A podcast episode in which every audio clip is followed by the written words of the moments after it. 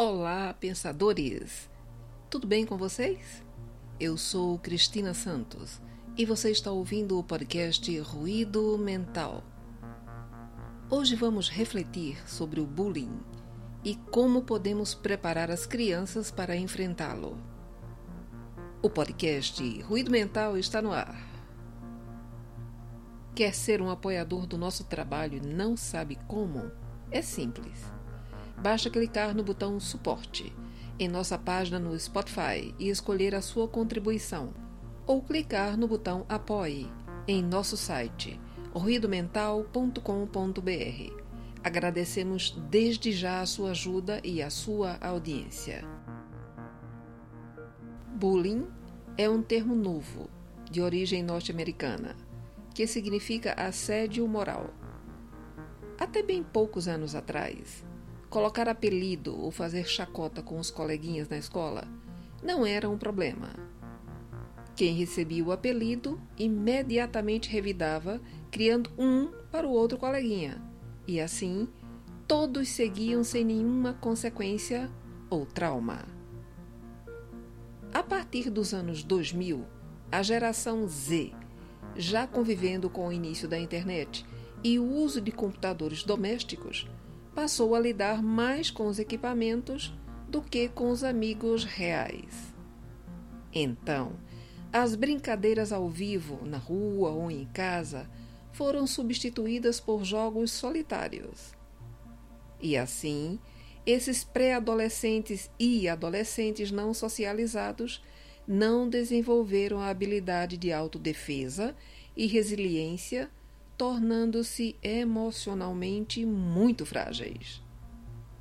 Dessa forma, qualquer situação das que eram vivenciadas com equilíbrio pelos jovens nascidos antes dos anos 2000 não são suportadas pela geração Z, que são as crianças nascidas depois do ano 2000. E aí entrou em cena o termo importado bullying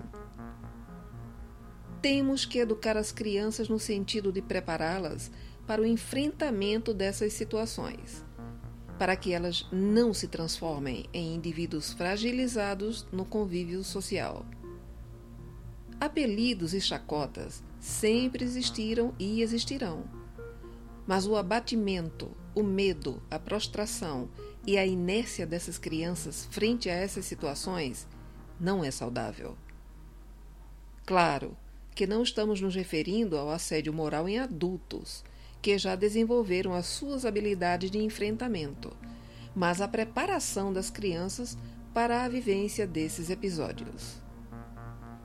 Conversar com elas, fazer leituras sobre temas que abordem as diferenças entre as pessoas e incentivá-las a reagir com bom humor diante de um gracejo ou apelido as tornará mais fortes para enfrentar essas situações, caso ocorram.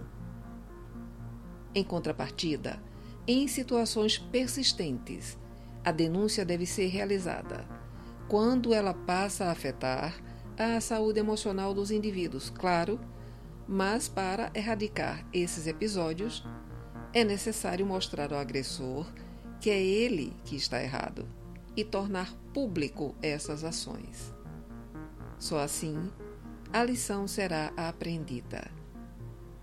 E você o que acha? Segundo as estatísticas do Spotify, Deezer, Google Podcasts e Amazon Music, somos ouvidos em 38 países além do Brasil.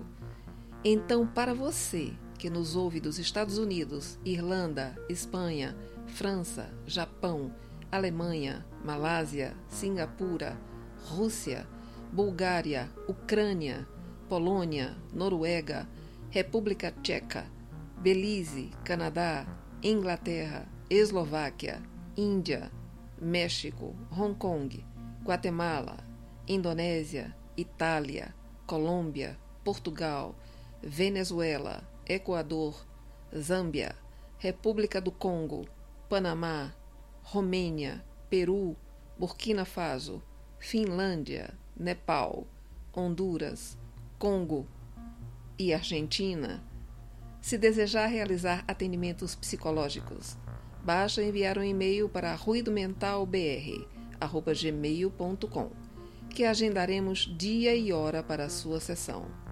Ela está a apenas um clique de distância. Obrigado a todos que nos escutam nesses 39 países.